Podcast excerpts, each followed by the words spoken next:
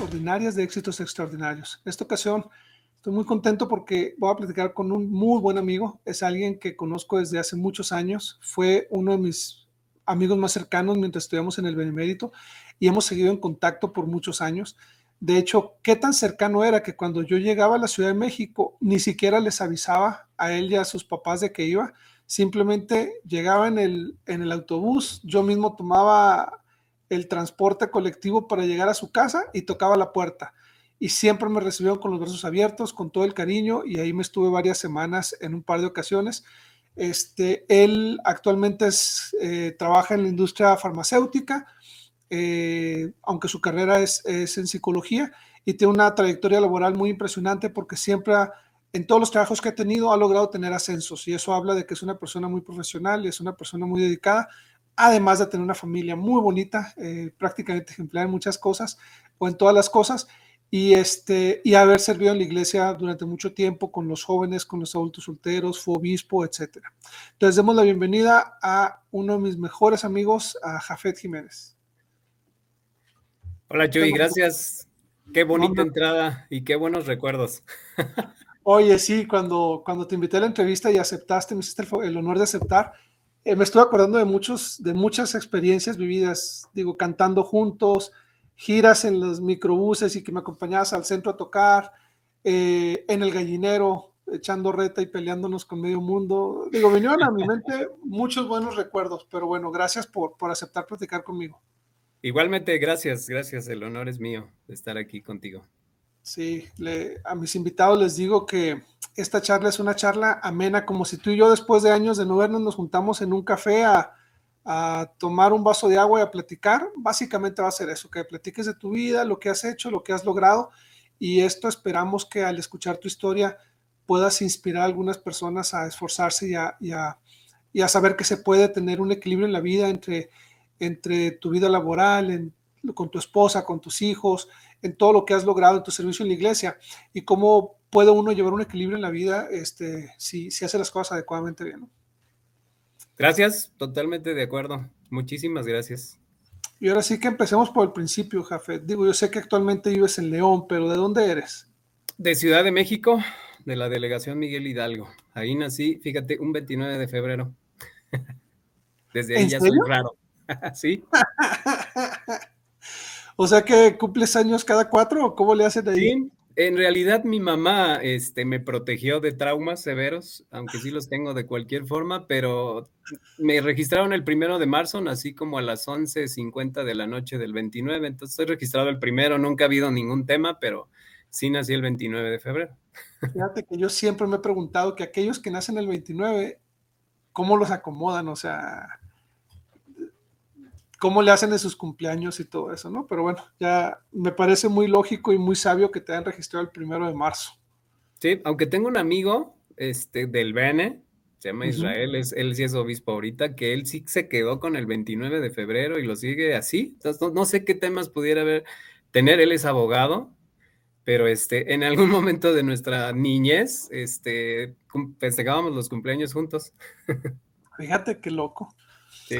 Ahora, tú creciste en la Ciudad de México. Uh, la Ciudad de México es una ciudad muy ajetreada, es, es complicado, mucho movimiento, todo está cerca al mismo tiempo lejos por el tráfico. ¿Qué tan difícil fue crecer en, en esta gran urbe? Sí, fue complicado y se fue complicando mientras crecía. Cuando era más chico, pues eres totalmente dependiente de tus papás, te llevan de la mano, te suben, te bajan. Eh, eh, me acuerdo de varias experiencias. Mi papá no tuvo coche en alguna época de nuestra vida e íbamos a la iglesia en bicicleta. Entonces, este, varias veces fuimos a la capilla en bicicleta y varias veces nos caímos, pero no había tanto tráfico, ¿no? En realidad era como tranquilo, pero conforme fui creciendo, este, eso se fue acabando hasta que mi papá llegó a tener hasta siete coches ahí donde vivíamos, qué, qué chistosa la vida. Pero este, sí, me, me impresionaba mucho eh, el hecho de ir al Benemérito y hacer tres horas, o sea, medio día se me iba en el transporte público. Cuando dimensioné mi vida hacia adelante, dije, no me encantaba el Distrito Federal y por eso este es de las decisiones que tomé de irme, pero sí, sí era complicado vivir ahí. e, en, ese aspecto. Digo, la Ciudad de México es hermosa, eh, se come riquísimo, nunca te aburres, pero sí debe ser complicado en el día a día las, las, las distancias y el tráfico, este, y, y, el Benemérito no estaba tan cerca, entonces era, tenías que tomar tres microbuses, si no me equivoco. Sí, sí, tres autobuses, salir a las cuatro de la mañana de tu casa, entonces, este, pararme más temprano, este, cuando salía del Benemérito ya llegaba a tu casa como a las seis, este, llegaba a comer, a hacer tarea y dormirme y regresar al otro día, sí era como de repente una dinámica complicada, ¿no? Y más cuando me quedé sin hermanos porque se fueron a la misión, yo creo que sí me deprimí ahorita que ya estoy más grande, más maduro, se supone. este, sí hubo una época en donde me sentía medio abandonado porque en mi casa no había nadie. Mi mamá decía, ya te dejé de comer, se iba con sus amigas y mi papá se la pasaba en el trabajo. Entonces yo salía de tu casa temprano y regresaba y no había nadie. Entonces sí siento que caí de repente en una cierta depresión y más cuando estaba en área, porque todavía en primero estabas tú, estaban varios amigos, pero pasé a segundo, todavía te seguía viendo y a varios conocidos. Pasé a área y ya no quedó nadie. Entonces, este, sí, fue complicada la parte de área en ese aspecto. Había veces que o no quería ir al Bene o no me quería regresar a mi casa. sí, te entiendo. Y, y es que uh, pasa algo interesante, ya con los niños chiquitos ya prácticamente crecen solos, o sea, con los más grandes los protegemos, los cuidamos, los traemos, y ya el más chiquito ya, ya se va educando solo, ¿no? Este, y, y luego, cuando tú haces amigos, cuando, o cuando, cuando tu amistad la desarrollas con aquellos que son mayores que tú, te pasa eso porque conforme ellos van saliendo de la escuela con los que tú te apoyabas o te, te, sentías cercano, de repente dices, ay, te quedas solo porque ya los demás los ves muy chiquitos, ¿no? Porque tú te desarrollaste sí. como más grandes. No, sí te entiendo perfectamente. Ahora, en la primaria, Jafet, eh, ¿era, ¿era igual de complicado o, o, No, era más sencillo. La primaria casi siempre nos quedaba cerca e íbamos caminando. Entonces okay. ahí sí, y me llevaba mi mami en ese entonces, este, no, fíjate que primaria, incluso secundaria, yo siempre fui caminando, nos quedaba cerca. Se complicó solo un poco cuando mis papás se fueron de supervisores al Bene. Yo estaba en quinto de primaria, entonces me sacan de una primaria donde yo estaba con mis amigos desde primero. Sí. Así fue, eso sí fue un cambio así como de espérame, ¿qué pasó? Este, tenía que salir del Bene temprano, nos llevaba el transporte público, el transporte del Bene, perdón. Es, ese quinto año sí lo recuerdo como así como... Ay. Lo bueno es que mi mamá eh, ya no quiso re, renovar el contrato, regresamos a donde vivíamos y yo terminé sexto de primaria con mis amiguitos de toda la primaria. Entonces eso, claro. eso fue complicado, ¿Dónde, pero no, todo bien, aquí, caminando. En esos años que vivían uh, cuando estabas pequeño, ¿era donde mismo que yo conocí o vivían en otro lado? Fíjate que mis papás eran sedentarios y se movían bastante. Eh, mi papá en los primeros años, hasta un poco antes que yo naciera, le costó trabajo. Sí le costó trabajo. Entonces, este, regaban una casa, luego ya no les alcanzaba, se cambiaban. Vivimos en Tlanepantla. En realidad vivimos en muchos lugares, incluso en una casa prestada esa es una experiencia muy padre. En el periódico, mi papá estaba desesperado por encontrar casa. Uh -huh. Este, en el periódico, Chuy, así, un anuncio que decía, necesito una familia que me cuide mi casa. ¿Cómo crees? Mi papá nos lleva a la entrevista desde que nos ve la señora, una señora de dinero, me cuentan porque yo no me acuerdo, mi, mi hermana fue la, la, última que escuché la historia, platicarla. Uh -huh. Este, nos vio y dijo, yo, no, no, ustedes, perdón, eh, las quiero ustedes, ya, ¿no? Aquí están las llaves, señor, órale, los quiero ustedes. Y vivimos en esa casa un buen tiempo, sin pagar renta, nada más la cuidaba mi papá, le arreglaba cositas, pero ahí vivimos un como tres, cuatro años hasta que mi papá inteligentemente empezó a ahorrar y de ahí ya compró un departamento. Ok. Pero fue una, una bonita experiencia de, con esa señora porque dice mi hermana que en cuanto nos vio, dijo, no, ustedes son, ustedes son los indicados para vivir ahí. Ajá, desde que tú recuerdas, ¿siempre fueron miembros de la iglesia? No, fue a los cuatro años, cuando yo tenía cuatro años, que este, mi papá conoció el Evangelio en, curiosamente, en Estados Unidos, se bautiza, regresa, le platica a mi mamá y entonces ya empiezan a, a adoptar el Evangelio. Porque tu segundo apellido es Rubalcaba, ¿no? Sí. Es un apellido de abolengo en la iglesia. Bueno, yo conozco varios con ese apellido, por lo menos en Chihuahua. Ajá había un par de familias fuertes. Yo por eso supuse, ah, no, pues igual y vienen de las mismas ramas, pero pues quién sabe. No, son de, los Rubalcaba de, de, Jalisco. Ok. En Jalisco también hay varios Rubalcaba, de ahí viene mi mamá. Está bien, es cuestión de empezar a hacer genealogía y ver este. Sí. Y ver por dónde están las uniones. Ahora, este, tú siempre fuiste tranquilo, Jafet, porque yo te recuerdo, este, como que centrado. Eh, es más, hace que yo era mala influencia para ti, o sea, te recuerdo a ti como un buen chavo, pues, como diríamos, un buen chavo, eh, generalmente eh, como cero conflictos, amigo de todos, talentoso, obviamente. Eh, ¿Cómo eras de, joven? ¿Así eras o me equivoco en la apreciación? Más introvertido, más serio y no hablaba, o sea, no participaba. Era el niño que se portaba muy bien, pero no creas que participaba y sacaba dieces tampoco. No, no era, no era de ese tipo de niños, pero sí era bastante tranquilo. No me metí en problemas. Este, pasaba mis materias con 7, 8, donde se ponía 10 eh, pero no, en realidad me ayudó mucho el Evangelio, los amigos, mi, mi mamá. Mi mamá era, yo desde pequeño no podía ver a mi mamá avergonzarse de mí. O sea, así que me mirara y dijera, es que hiciste esto bien malo para mí. No, no, no lo podía, no, no, no lo podía como ni... Cuando me llegó a pasar era muy duro, ni, ni mi papá, porque mi papá sí de repente nos daba nuestras buenas nalgadas y o nos castigaba, pero no, mi mamá era, era una decepción, así que yo la veía en sus ojos y decía, me duele bastante, no, no quiero que esto me vuelva a pasar.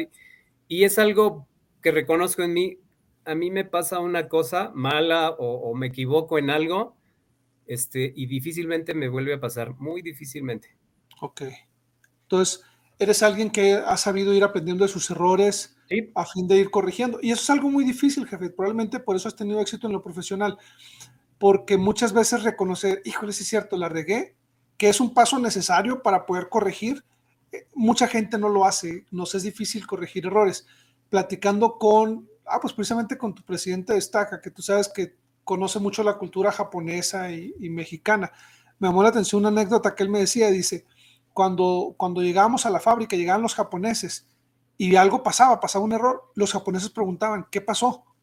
Y ellos querían entender qué pasó para corregir los procesos y solucionar el problema. Y al llegar a la cultura mexicana se topaban con piedra porque a todo mundo que le preguntaban qué pasó decía yo no fui. Y el mexicano muy preocupado decía no, no, yo no fui, yo no fui. Y decían, o sea, es que no, no me importa quién fue, me interesa saber cuál fue el problema para corregir los procesos. Pero nosotros como mexicanos nos ocultamos, ¿no? Y, y tapamos nuestros errores o queremos tapar nuestros errores. No, no, y al final eso nos perjudica. Entonces yo creo que es una cualidad que tú desarrollaste desde pequeño y que te ha servido este, a lo largo de la vida. Bastante, no soy perfecto ni soy el mejor ejemplo, pero fíjate que me ha ayudado bastante para mejorar, para ser mejor. Está bien, me da gusto. Y digo, se Contra puede ver. mí mismo, obviamente. Sí, claro, no, y se puede ver, digo, porque has, has, llevado buena vida, has sido muy bendecido. Y este, ahora, a tu papá le gustaba mucho el deporte.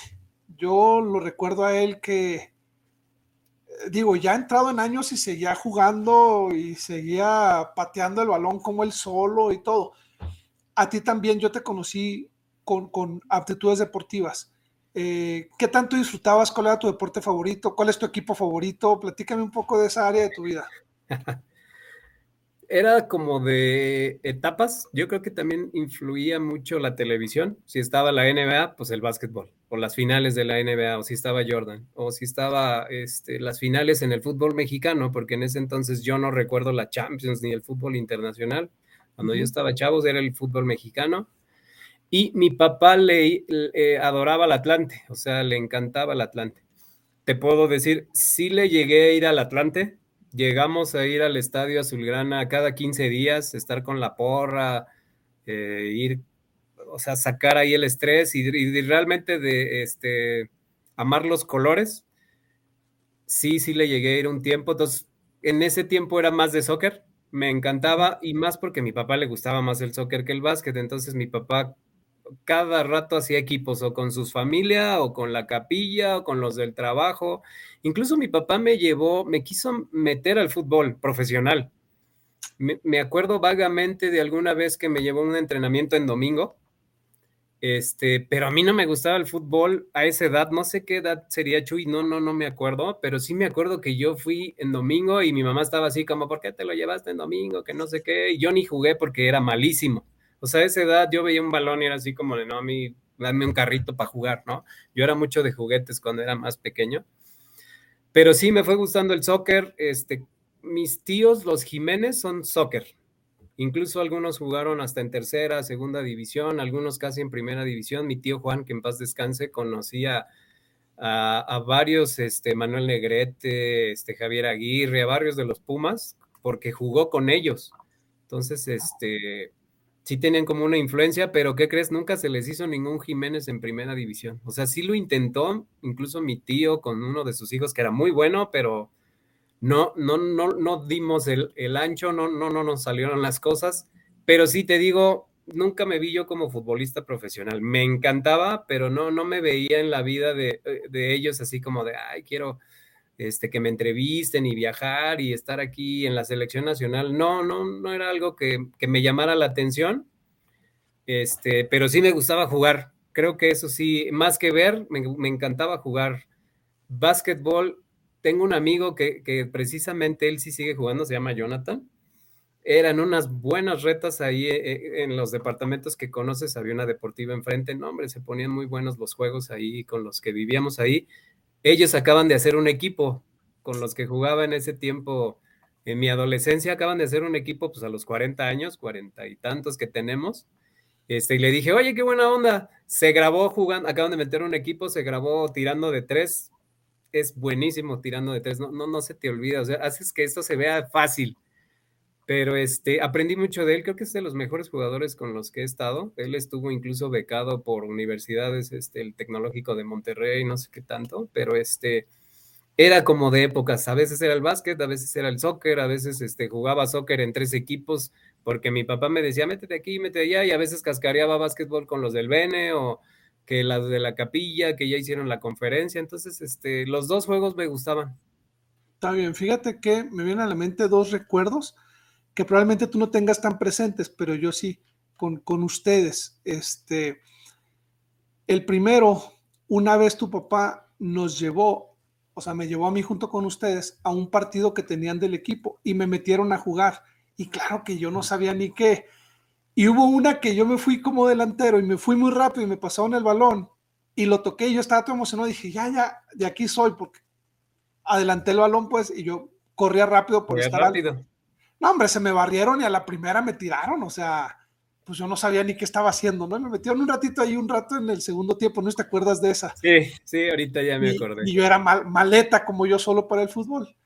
Y la otra es, yo solo una vez en mi vida he ido, he ido al Estadio Azteca. Y me llevó, me llevó tu papá. Ah, qué buena onda, ese sí no me acordaba. Fuimos a, fuimos a ver el Atlante precisamente y este, creo que era Atlante contra América. ok. Y esa vez ganó el América y tu papá recuerdo que se despedía de los, de los aficionados del América y decía, no, pues ahora les tocó a ustedes porque tengo entendido que el juego anterior había ganado el Atlante. Y decía, es que son nuestros clientes, dice, pero pues ahora les tocó ganar. Pero digo, ir al Estadio Azteca es una experiencia de vida. La verdad es que es una bonita experiencia y solo una vez la viví y fue gracias a, que tu papi me llevó para allá. Qué buena onda.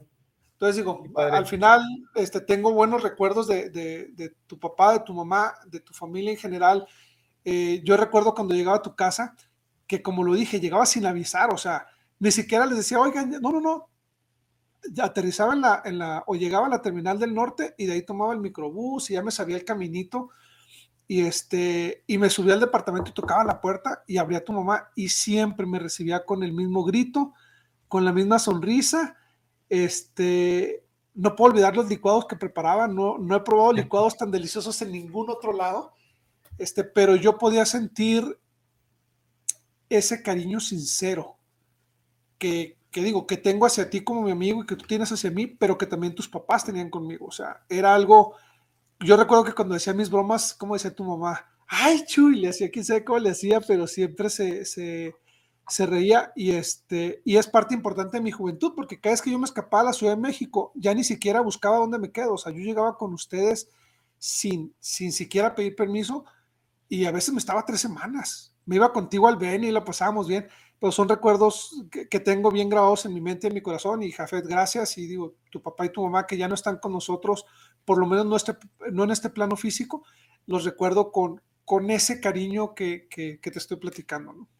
Gracias, gracias. Y incluso, digo, yo creo que este, nuestras familias se cruzaron, Chuy. Yo creo que, este, no sé si te acuerdas, mis papás estaban en un coro. No me acuerdo si era el coro mormón de la Ciudad de México. Ajá, Voces La Manitas o algo así. Voces La Manitas. Con Voces La Manitas fueron a tu casa, creo que sí, Chihuahua, o Ciudad Juárez, Chihuahua, y se hospedaron con tu familia, mi mamá y mi hermana. Entonces, este, cuando te volvieron a ver fue como, ay, qué padre, porque estuvimos en tu casa y ahora tú estás en nuestra casa. Eh, mi mamá estaba muy agradecida, mucho, muy agradecida y una forma como de ese agradecimiento era pues recibirte con los brazos abiertos, aparte que te querían mucho mis papás. Pues sí, pues les salió, muy caro porque ellos fueron un, día o máximo dos y yo iba cada rato, entonces... Pero ya eras como parte, eh, eras como otro hijo, la verdad. Sí, siempre, me hicieron sentir así. Y, este, y es bonito, digo, por eso quizá entiendo por qué creciste con tan, tan altos valores y con una forma de ser tan agradable. Otra cosa, hablando de los deportes, es que yo siempre tuve broncas de autoestima, siempre. Yo, yo tenía, eh, me afectaba demasiado lo que dijeran de mí, lo que pensaran de mí. Y digo, perdón que hable tanto de mí, la entrevista es de ti, Jafet, pero bueno, este, cuando estábamos en el gallinero, tú me ayudabas más de lo que te imaginas. Y tú me hacías sentir bien y tú me decías, no, si puedes. Y recuerdo que tú siempre tenías palabras, palabras de aliento que me levantaban y me, y me motivaban. Entonces tú eras de esas personas que uno le gusta estar cerca porque generalmente eh, compartías energía. Ya ves que como que hay quienes te ayudan, te inyectan energía y buenos ánimos y hay quienes como que te la roban. Bueno, yo siempre me gustaba acercarme a ti porque sentía cómo me ayudabas y me, me, animabas en los momentos de, tribulación. Tú fuiste testigo de momentos tristes míos que yo andaba así como deprimidón y siempre me ayudaste, lo cual siempre te voy a estar muy agradecido. Te quiero mucho, Chuy. La verdad es que era puro amor. Gracias, jefe. Que reconozco de mi Salvador y que aprendí a muy temprana edad es eso, a dar más amor y menos juicio y, y eh, creo que he desarrollado mucha consideración hacia las personas, hacia quien sea. Incluso hacia alguien que me ofende, me calmo un poco, porque pues tampoco soy este, un robot, pero digo, a lo mejor le está pasando algo tan grave o tan grande que ni siquiera es contra mí, ¿no? Lo que está pasando es contra alguien más, es contra él mismo, es contra una situación que puede estar pasando, porque este, no creo que haya malas personas, pero creo que sí pasamos por momentos en los que pareciera que no reaccionamos de una manera adecuada, una manera socialmente aceptable, y por eso nos enojamos, hacemos hasta berrinches. Yo, yo a veces le llamo berrinches, ¿no? Que como adultos nos emberrinchamos con ciertas cosas y trato de, ser más considerado. Eh, con quien sea, ¿eh? no importa, incluso con... Yo manejo bastante, bastante, me la paso este, muchas horas del día en el coche y ya te imaginarás, hay personas que se te atraviesan, que te tocan el claxon y no te puedes pelear con todos, ¿no? O sea, terminarías el día agotado, espero que no sea así para las demás personas, pero si es así, no lo hagan, porque eso es lo que pasa, terminas agotado, peleado, este, llegas eh, frustrado a tu casa, ¿no? Por todo lo que pasó en la calle. Y, y yo digo que se me atraviesen los taxistas, qué bueno, porque seguramente están buscando chamba. ¿No? Se me atravesó una persona que tal vez tiene más prisa que yo y pues ni modo, ¿no? Ah, hay que seguirle. ¿Cuánto, cuánto te puede quitar alguien de tiempo algo que alguien que se te atraviese un minuto y a lo mejor él choca adelante, ¿no? Por las prisas y no tú. Entonces, no sé, he aprendido a desarrollar esto con el tiempo y, me siento a gusto con eso, muy, muy a gusto. Gracias, jefe. Digo, yo también te quiero mucho y yo creo que es, digo, bien, tiene mucha sabiduría en lo que estás diciendo, porque al final no podemos saber lo que están viviendo los demás. Y, como tú bien dices, uno, uno en ocasiones ni siquiera está molesto con el que viene al lado, o sea, traes frustración, traes broncas del trabajo, problemas familiares, entonces si, y, buscas a veces la forma de descargarlo, entonces si uno puede mantenerse al margen, aprender a disfrutar el día, ser feliz a pesar del tráfico del que se atraviesa, de, los problemas, no sé, me imagino del que llegas a un consultorio y de repente el doctor explota o te grita o digo, te puedes topar mil cosas porque está de malas, porque tuvo un mal día o algo. Entonces, el saber sobrellevar eso con, calma, yo creo que es muy sabio. Hubiera sido un gran psicólogo, Jafet. Digo, eso estudiaste, no te dedicas a eso, obviamente te dedicas más al área de ventas, pero yo creo que hubiera sido muy bueno con, con todas estas cualidades que tienes, ¿eh? Si tú has dedicado a la psicología clínica, pues. Gracias, sí. Fíjate que en mi trabajo sí hago algo así. O sea, mi empresa sí me permite más que ser como un supervisor o un gerente de ventas, sí me permite hacer una parte de mentoría, coaching, retroalimentación, sentarme con la persona, este, ver a la persona de manera integral, no, no nada más como un número o un, o un, empleado que, al cual tenemos que explotarlo y sacarle todo el jugo que se pueda, no. Entonces, este, estoy muy contento con la compañía en la que estoy, investigación farmacéutica, porque me permite hacerlo. Me ah, permite hacer lo que siempre quise hacer, que era ayudar a alguien a desarrollarse, ¿no? Y que le vaya bien, ¿no? en, en, en, este aspecto más económico y más laboral, pero cuando las personas te abren un poco su corazón, pues puedes influir un poquito más. Claro, no, súper bien. Y, y, qué padre que lo puedas hacer en la, de manera profesional, porque a veces lo hacemos en la iglesia en algunos llamamientos o con alguna oportunidad de servicio, pero es padre que tú puedes también hacerlo de manera profesional y que te paguen por ello. Entonces, me, me da gusto. Ahora, volviendo un poco a tus talentos, ya hablamos de que en lo deportivo este, le hacías o le, o le jugabas, le cascareabas, pero realmente trascendiste en el BN más por lo musical que por lo deportivo. O sea, siempre has cantado súper bien, me imagino que sigues cantando. Este, platícame un poco, Jafet, ¿dónde nació ese gusto por la música y, ese talento que tienes? Pues nació de que mis papás, desde que llegaron a la iglesia, lo primero que hicieron a las dos, tres semanas fue meterse un coro. Y yo tenía cuatro años. Entonces, este, desde los cuatro años estoy en coros, Chuy. La otra vez conté más de 50 coros en los que he estado. Entre la iglesia, el Bene, este, barrio, amigos, para hacer serenata, no sé, en realidad casi toda mi vida he cantado.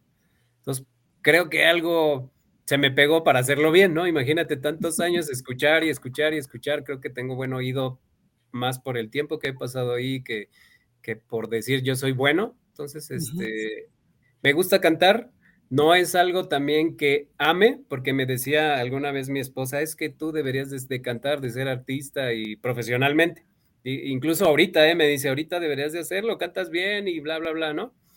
Le dije, pero yo no lo amo. No me veo cantando todos los días de mi vida, todas horas, este, solfeando, tocando piano y todo eso. No, no me veo, no, no es algo que, que yo diga, estoy dispuesto a pagar ese precio. Y no, pero sí me gusta, me gusta mucho. Todos los coros que pueda estar, voy a estar más por el servicio que das, porque luego no hay muchas personas dispuestas y o que lo saben hacer entonces, este, y el sentimiento que tengo, como mis papás siempre estuvieron ahí, ahora que no están, cuando yo estoy en un coro, siento que siguen ahí conmigo, ¿no? Que mi mm. papá está a mi lado de tenor, que mi mamá está con las segundas. Es, es algo como que no tiene precio y nada más es estar ahí, ensayar, dedicarle unas cuantas horas, pero lo, la retribución que yo tengo eh, eh, de ese amor y de, de, esa imagen que tengo de mis papás ahí, este, no tiene precio, ¿no? Vale completamente el tiempo que invierto ahí. Y ahora lo más padre, Chuy. Mi, mi esposa también canta, incluso cantó este, en un grupo musical de trabajo. E, ella eso se dedicaba cuando era soltera. Entonces, pues los dos amamos, nos metemos al coro y pues sí, en un inicio fue como, ándale, hijos, vamos al coro y ya sabes, no, no me gusta, qué aburrido, que no sé qué, cuando eran más pequeños y ahora no. Ellos son los que nos jalan.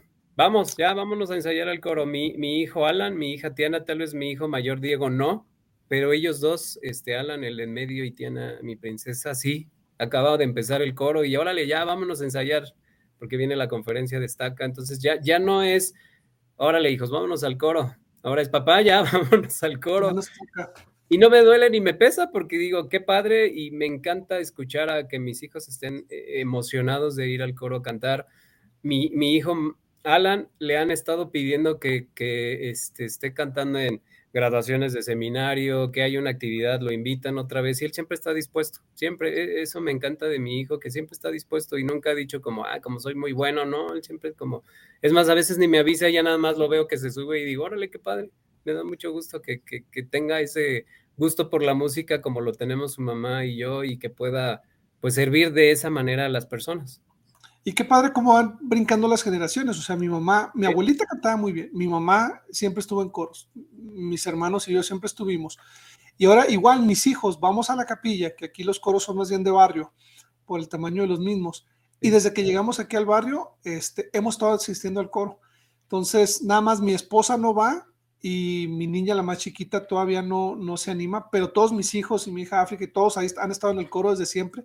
Y es bonito porque tienes la oportunidad de servir, de alabar al Señor y, este, de convivir un poco durante los ensayos y, de aprender. Entonces, no, pues qué padre, Jafet, que, que tus hijos traen tu misma escuela. Ahora, probablemente a tu esposa le moleste que te diga esto, pero cantabas tan bonito que todas las chicas suspiraban, compadre. O sea, por donde pasabas era de que, ay, Jafet, este, por, por, por tus solos que cantabas. Entonces ya, obviamente ya casado, pues ya no, ya no buscas eso al, cantar, pero pues igual y tus hijos todavía disfrutan de esa, de esa magia que te da, que te da el disfrutar la música.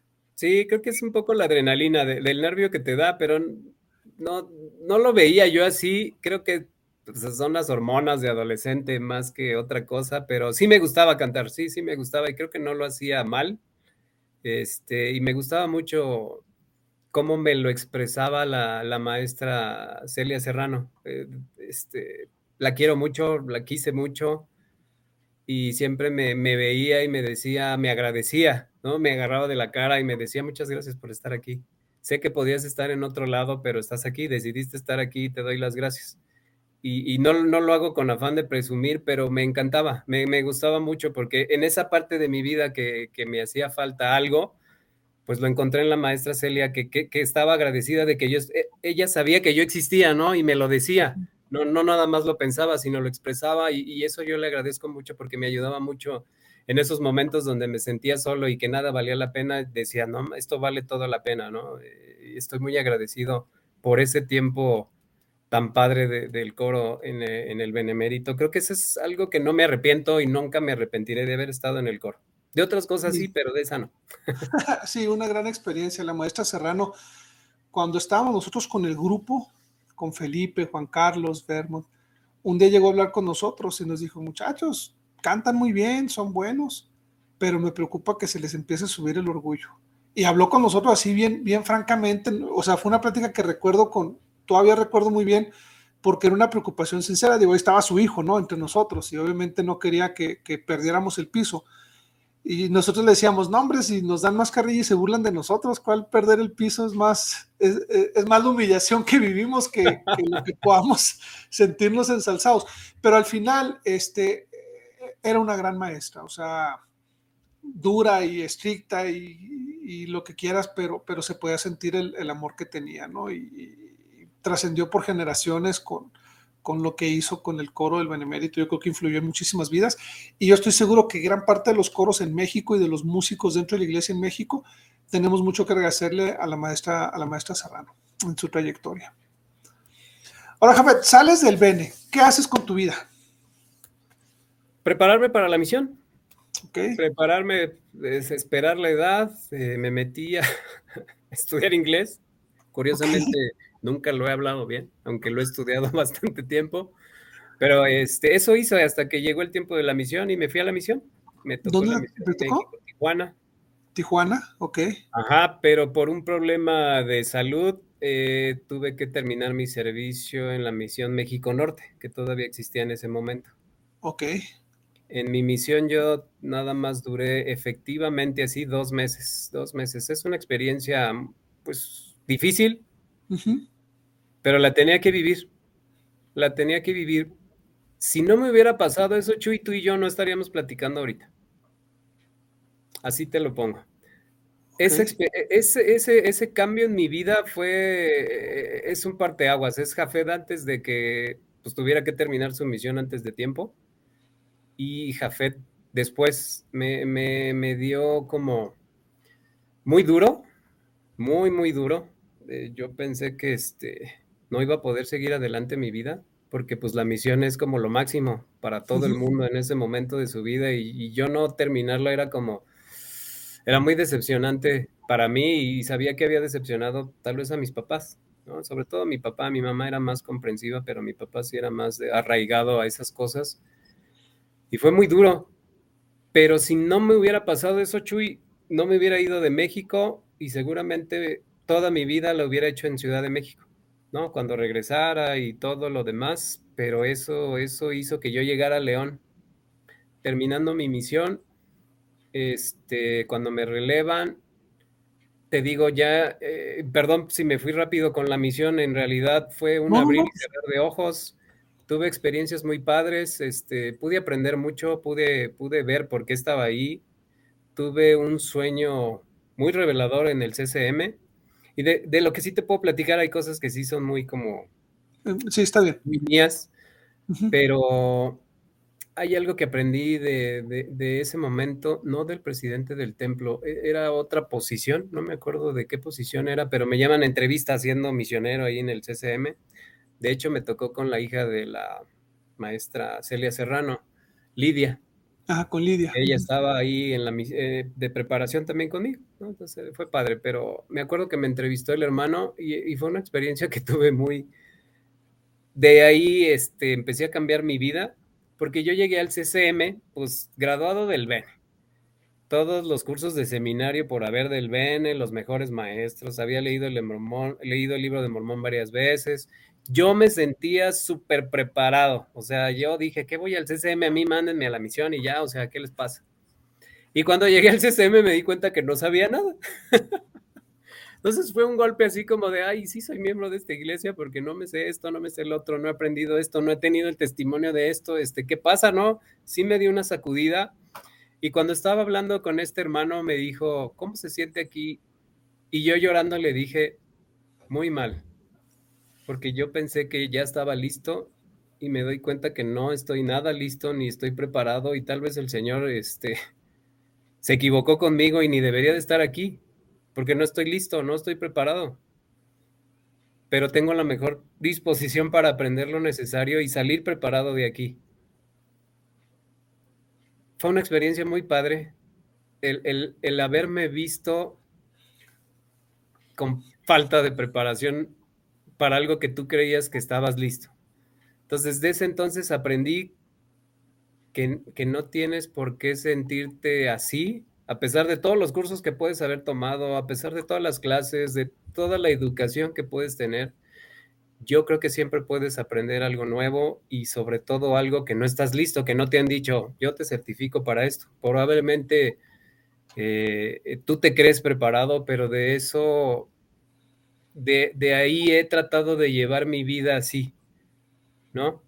obviamente eh, la espinita natural te dice, no, ya estás listo para esto, ya estás listo para lo, para lo otro, pero la vida siempre me ha llevado y me ha dicho, no, todavía no, jefe, espera.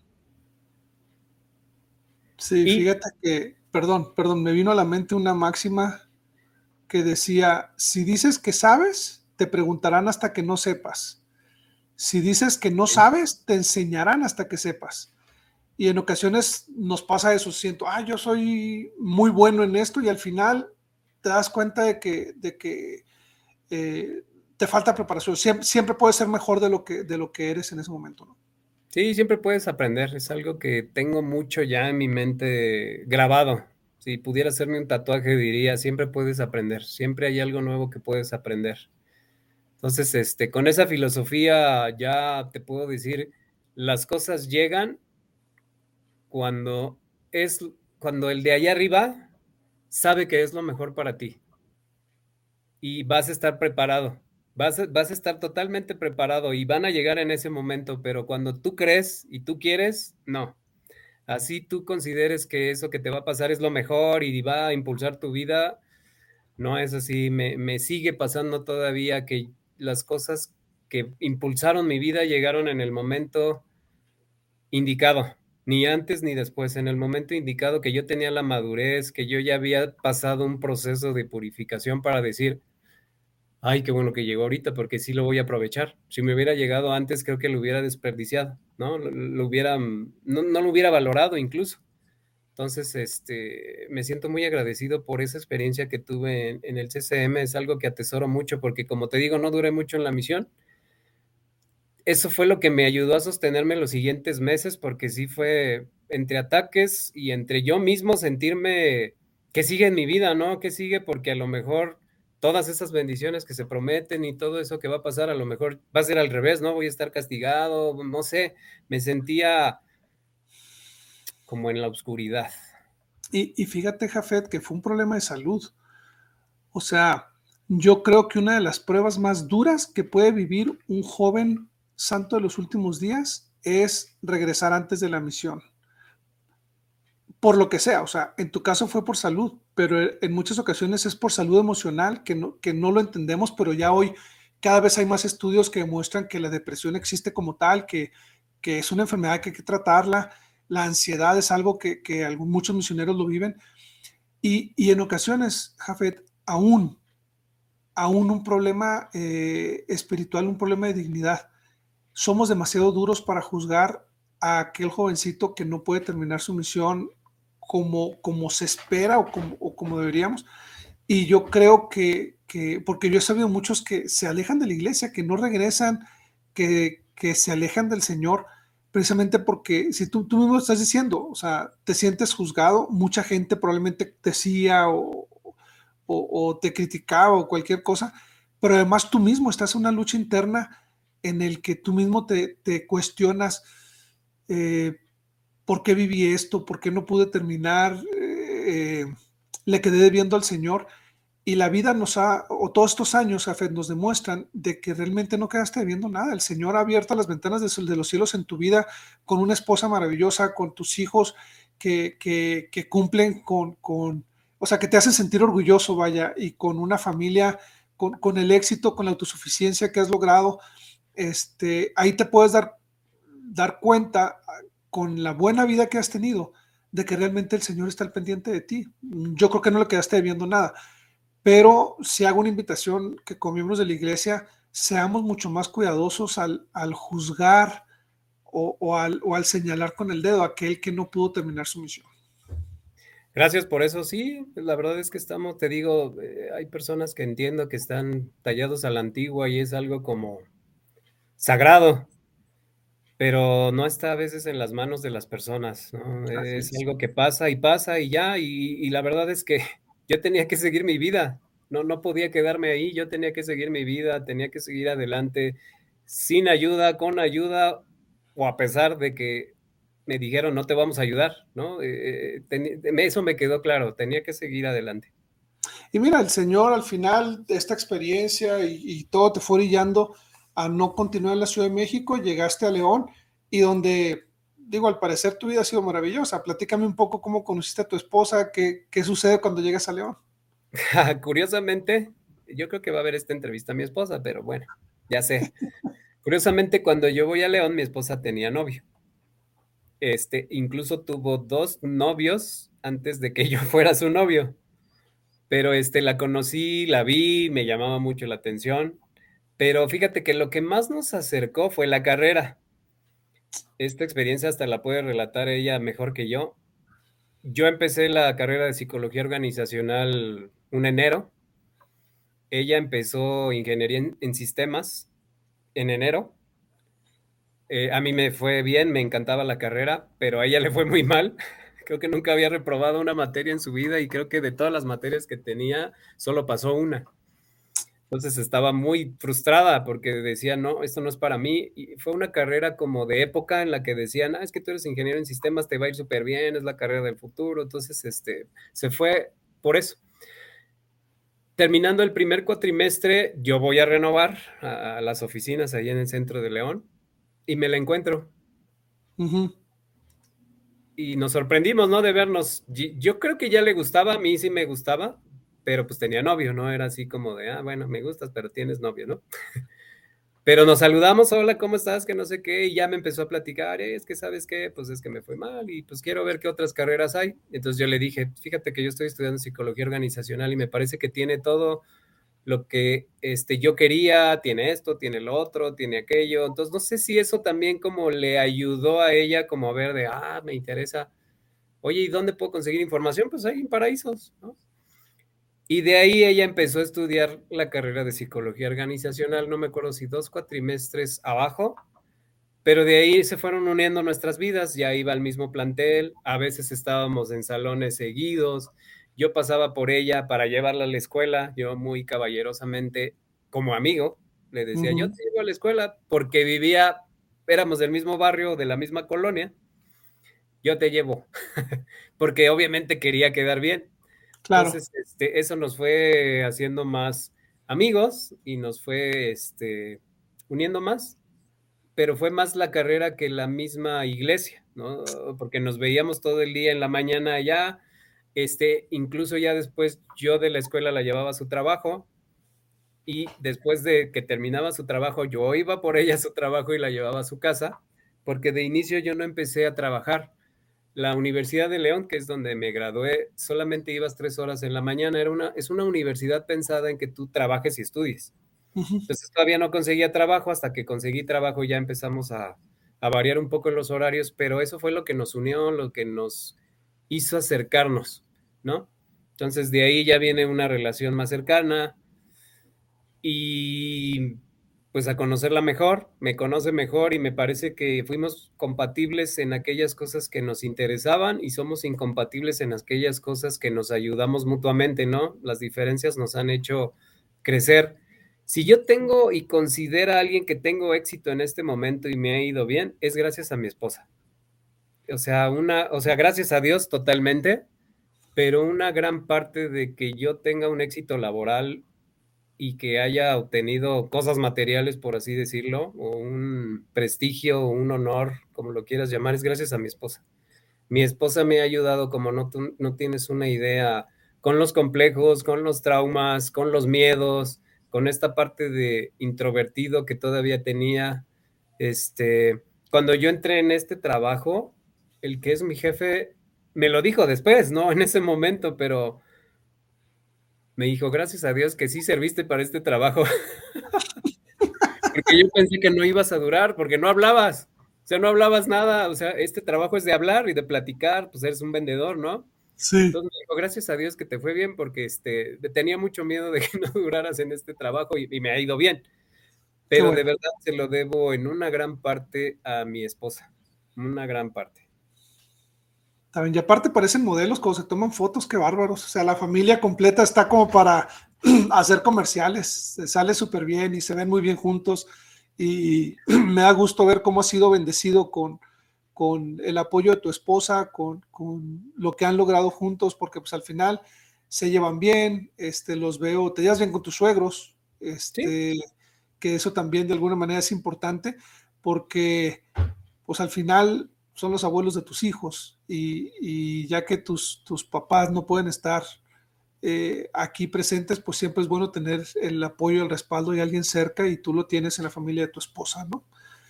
Ok. Totalmente, totalmente. Ahora que nos fuimos, esa experiencia es como, eh, tiene muchos aspectos. Ahora que fuimos de viaje un poco más lejos y que estuvimos, es la primera vez que mi esposa y yo estamos 16 días juntos. La primera vez, nunca habíamos estado juntos sin niños, ¿no? Sin hijos. Sí. Entonces nos ayudaron mis suegros, o sea, en realidad ellos son los que se quedaron acá echando la mano, sobre todo con mi hija, mis hijos ya están un poco más autosuficientes hasta cierto punto. Y había vecinos, había amigos que les echaban un ojo, pero con mi hija, mis suegros estuvieron ahí todo el tiempo, todo el tiempo. La llevaban para, para lo que necesitaba, le atendieron, le dieron de comer. Estoy muy agradecido con mis suegros y no, mis suegros son increíbles, la verdad es que son muy, muy, muy buenos con nosotros. Sí, y digo, obviamente siendo tan buenos, tuvieron una buena hija y eso te permite lograr todo lo que has, lo que has logrado.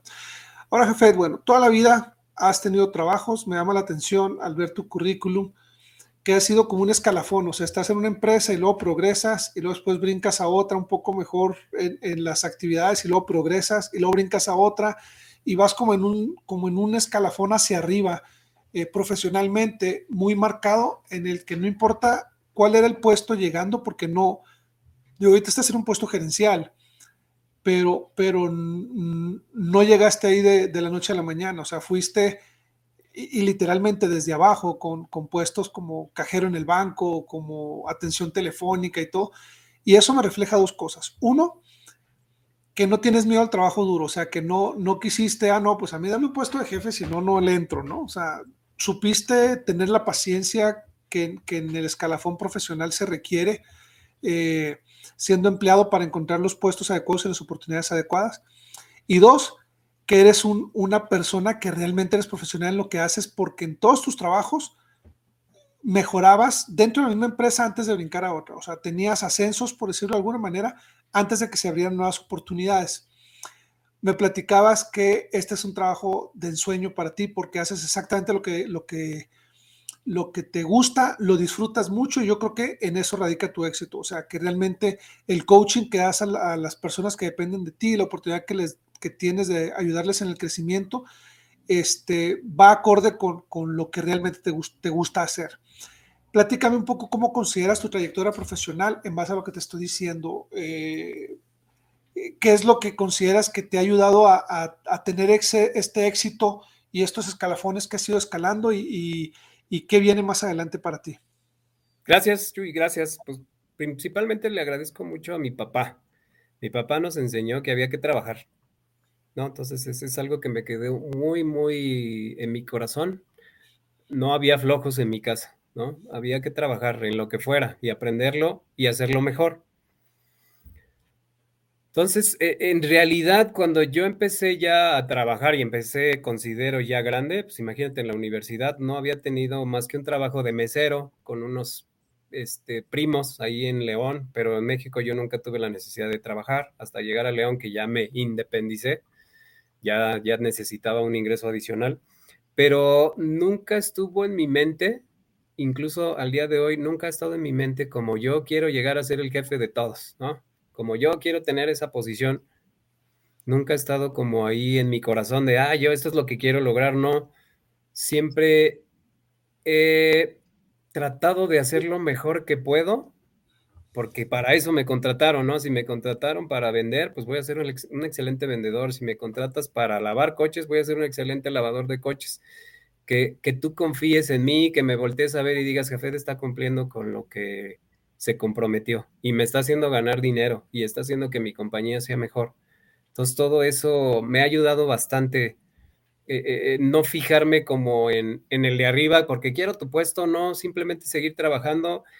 Y llegó, o sea, la verdad es que todo ha llegado por el trabajo. Nunca yo he como buscado una posición de, ándale jefe, por favor, échame la mano, yo quiero crecer. No, mi primer ascenso como yo era vendedor, de los que te hablan, bueno, no sé si en Estados Unidos pase, pero aquí en México te hablan para vender todas las tarjetas de crédito. Yo era eso, eso es lo que me dedicaba.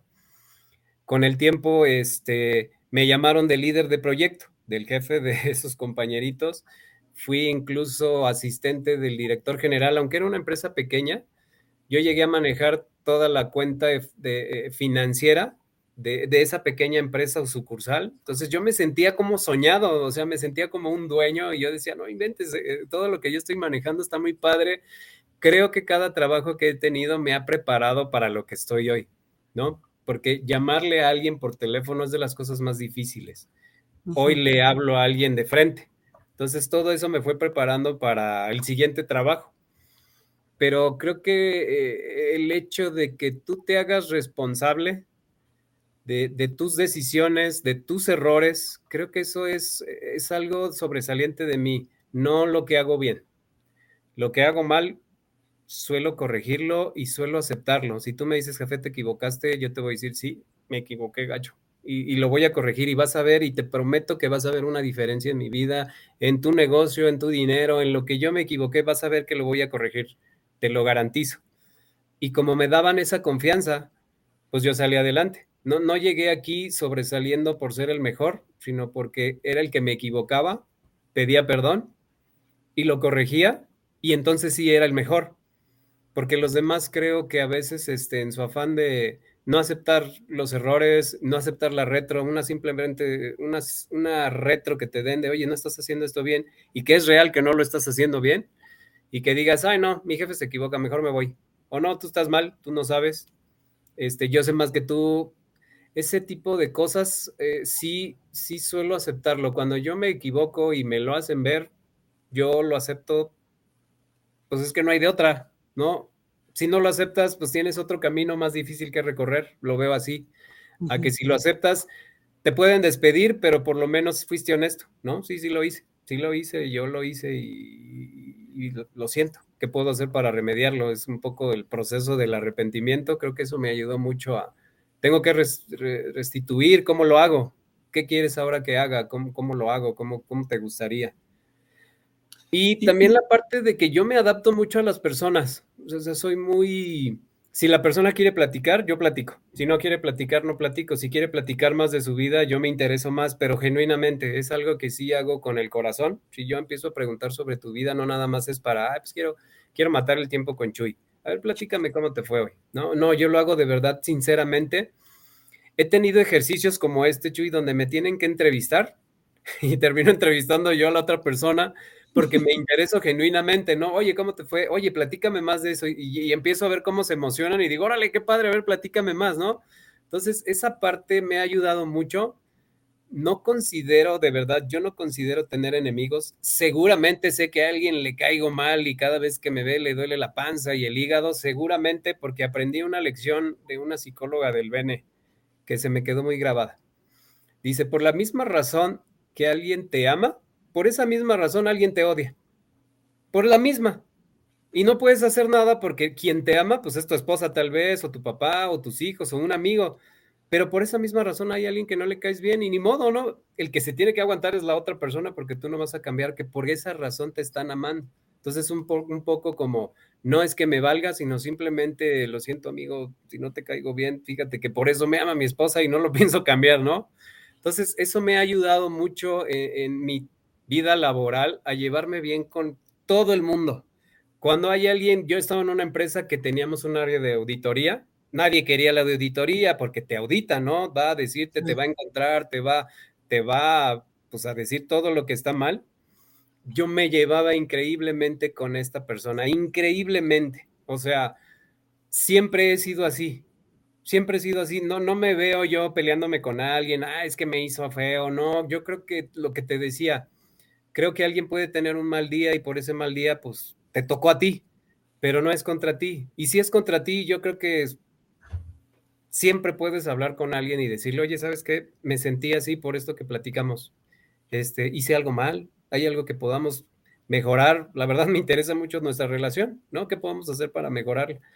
Y el 100% de las veces es, no, sabes que ni me fijé, no estaba atento, no eras tú, este, tuve un mal momento, perdóname, lo siento. Eh, es decir, eso me ha ayudado bastante porque yo al día de hoy le puedo levantar el teléfono y hablarle a, a cualquier área de la compañía y me van a recibir bien. Y si les pido un favor, lo van a hacer porque me llevo bien, porque cuando piden un favor, pues estoy ahí. Y es algo que como si nos consideramos verdaderos discípulos de Jesucristo, pues siempre debemos estar al pendiente, no porque es tu trabajo, sino porque quieres ayudar a los demás. Entonces siempre estoy dispuesto a ayudar. Y en mi trabajo, pues aunque no sea de mi área, oye, ¿quién puede ayudar? Yo te ayudo. Oye, pero no tienes nada que ver, no importa, yo te ayudo, yo quiero ayudar. E, e, es como mi estandarte. Yo siempre quiero ayudar. Si tú pides ayuda y yo puedo, te ayudo. Si no puedo, te voy a decir, sabes que esto sí no puedo ayudarte. Pero si yo te puedo ayudar, yo te voy a ayudar. Ah, te empujo tu coche, te ayudo a subir tus ventas, te platico, te doy tiempo, lo que tú necesites y yo puedo, lo voy a hacer. No lo hago tan seguido como quisiera, pero créeme que sí es algo que me esfuerzo por hacer cada día. Gracias, Fede. Creo que es una filosofía de vida muy, muy buena porque al final piensas en los demás, te esfuerzas por ayudar a los demás, sea cual sean las circunstancias o en lo que tú puedas. Y además, pues reconocer cuando cometes un error para corregirlo. Y yo creo que eso es parte de los secretos que te han ayudado a, a tener una vida plena, porque al final eso tienes. O sea, eres eh, feliz, estás rodeado de las personas que te aman, ah, tienes un trabajo en el que haces exactamente lo que te gusta hacer, lo disfrutas, este día con día no tienes que, oh, me tengo que ir a trabajar, sino que es algo que te emociona porque, porque realmente haces lo que, lo que te gusta. Y, bueno, eh, has mantenido un equilibrio en tu vida a través de todos estos años. Hablando de ese equilibrio, este, bueno, sé que fuiste obispo, has tenido llamamientos presidente de de has trabajado con los jóvenes, con los HAS. Este, ¿Cuál ha sido tu experiencia al servir a los demás a través de tus llamamientos en la iglesia, Jafet? Padrísimo, o sea, padrísimo. Y perdón, para terminar sobre el otro tema. Adelante. Llegan las cosas cuando tienen que llegar. O sea, de verdad, soy un convencido de que si tú estás haciendo lo correcto, lo, lo que debes hacer en tu trabajo, en tu empresa, como empresario, como papá, lo que va a llegar, va a llegar si es para ti. Estoy convencido de eso. Y así han llegado los, los ascensos. Eh, solo última experiencia de, esto de los ascensos. Estoy interesado ascender en un puesto regional. Yo tengo un puesto distrital regional. Ah, tuve oportunidad hace un tiempo, pero no, no, no quise. Simplemente dije no. Y tuve la oportunidad hace unas semanas me llaman, me dicen, vamos a hacer el assessment, participas, este, te tomamos en cuenta, ya, bla, bla, bla, pero va a ser este día. y ese día yo ya estaba de vacaciones en otro lugar muy lejos. Entonces, este, luego, luego vino esa filosofía, todavía no es, no es para mí, todavía no llega esto que es para mí. Cuando llegue, va a llegar y va a llegar muy padre. Entonces, este, le dije, lo siento, pero no puedo participar porque primero están mis vacaciones, ¿no? Entonces, todo eso llega llega automáticamente si tú estás haciendo lo demás bien. Y el servir, de verdad, creo que es algo que me gusta mucho, mucho, mucho, mucho. El llamamiento que sea, te comentaba, actualmente soy maestro de Escuela Dominical de los Has y, y me emociono como niño chiquito cuando va a ser domingo de escuela dominical. Sí, es como, ¿y ahora qué voy a llevar? ¿Qué voy a hacer? ¿Qué video les pongo? ¿Qué les llevo de comer? ¿Qué dulces les llevo? Ha sido experiencias muy gratas desde que era más joven, desde ir a limpiar la capilla, desde lo que haya que hacer, es algo que me inculcaron mucho mis papás. Mis papás siempre estaban en la capilla haciendo algo, o limpiando, o predicando, o llevando. Este, alguna vez comenté en el funeral de mi papá, mi papá le gustaban las camionetas Chuy, las van, por una razón, para meter a más personas y poder llevarlas. Entonces mi papá cuando terminaban los ensayos de coro o una conferencia de mi papá subía a las personas y las llevaba todas hasta la puerta de su casa, aunque vivieran a dos, tres horas de nuestra casa, los llevaba. Entonces es algo que, aprendí muy bien, a servir a los demás, a, estar preparado para servir a los demás, ¿no? Eh, estar con esa apertura, escuchar, a veces escuchas, híjole, no tengo para esto, híjole, ojalá alguien me pudiera llevar, híjole, ojalá pasara esto. Si estás atento a esas señales o a esas voces o a la inspiración, este, tienes eh, magníficas experiencias, magníficas. Yo me he llevado muchas experiencias de servicio y, de estar atento, simplemente estar atento. Y yo creo que lo que todos necesitamos, Chuy, es que alguien nos escuche. Soy un convencido de que si alguien te regala cinco minutos de su vida, te regaló más de un millón de pesos. Y si te regala media hora más, y si te regala una hora, creo que lo que más hace falta, o de las cosas que más hacen falta actualmente, es que alguien te preste su tiempo y sus, sus oídos y su corazón, ¿no? Y que esté dispuesto a escucharte, entenderte, hasta que tú digas, órale, qué padre, me siento tan aliviado de todo lo que traía y está sirviendo. Y no cuesta, ¿no? Entonces me parece que, este, que este tipo de, entrevistas que haces es un poco eso, e, es regresarle un poco a las personas un tiempo para hablar, para expresarse, para decir, órale, qué padre, puedo compartir esto y si a alguien le sirve, qué padre, ¿no? Si te sirve a ti y a mí, pues ya ganamos, Chuy. O sea, estoy muy contento, muy contento y la verdad es que el llamamiento que más me ha gustado es con los has. He tenido una conexión y he visto en cada llamamiento, pero sobre todo cuando fui obispo y cuando fui, este, fuimos matrimonio, puedes sentir el amor de nuestro Padre Celestial y de Jesucristo por cada una de las personas. Es algo que no puedo explicar y que creo que también lo viviste, sé que lo viviste, no se puede explicar con palabras, no, no hay algo que, que pudiéramos decir tú y yo para que alguien que no es miembro pudiera creernos y decir, ¿a poco? Pero puedes sentir con cada parte de tu cuerpo que que Dios les ama y te ama a ti, pero les ama a las personas de una manera tan perfecta, tan pura, que, que, sientes así como te tengo que ayudar, tengo que servir, tengo que ayudarte, ¿no? Porque Dios te ama, te ama mucho y quiere que estés bien. Entonces es algo padrísimo, padrísimo. Cuando fui obispo, este, también fuiste obispo, me parece, ¿no? Sí. Es un tiempo que atesoro mucho, pero era casi 24/7 estar en la capilla, ¿no? Recuerdo varias semanas que me decía mi esposa, oye, ¿te diste cuenta que fuimos todos los días a la capilla?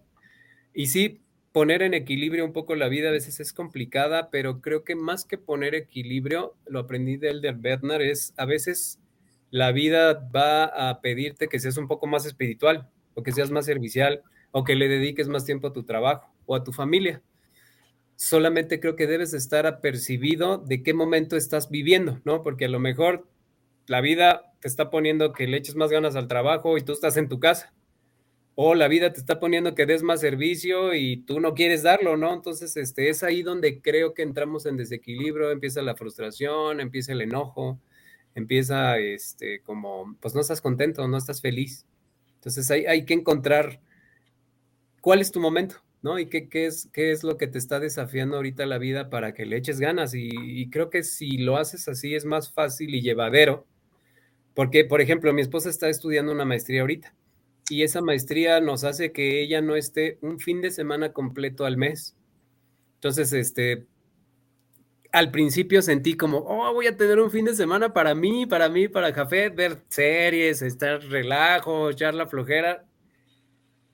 No, no, de verdad aprecio mucho el trabajo que hace mi esposa en casa porque yo me vuelvo el que cocina, el que lava, el que limpia, el que va a comprar y, no me da tiempo de nada, Chuy. O sea, termino tan cansado ese fin de semana y aprecio mucho a mi esposa cada vez que pasa que digo, qué bueno que la tenemos como familia, qué bueno que existen las mamás, qué bueno que existe ese ser que, puede hacer todas esas cosas porque como hombres no podemos, o sea, yo no puedo, no, no sé, los, los demás tal vez sí, pero yo no puedo y estoy tan agradecido, pero esa es la parte del equilibrio. Yo tengo que entrarle al, al quite esa parte de no está mi esposa, pues ahora estoy yo y mis hijos también tienen que aceptar ahora mi comida, ¿no? De, es que mi papá nada más cocina esto.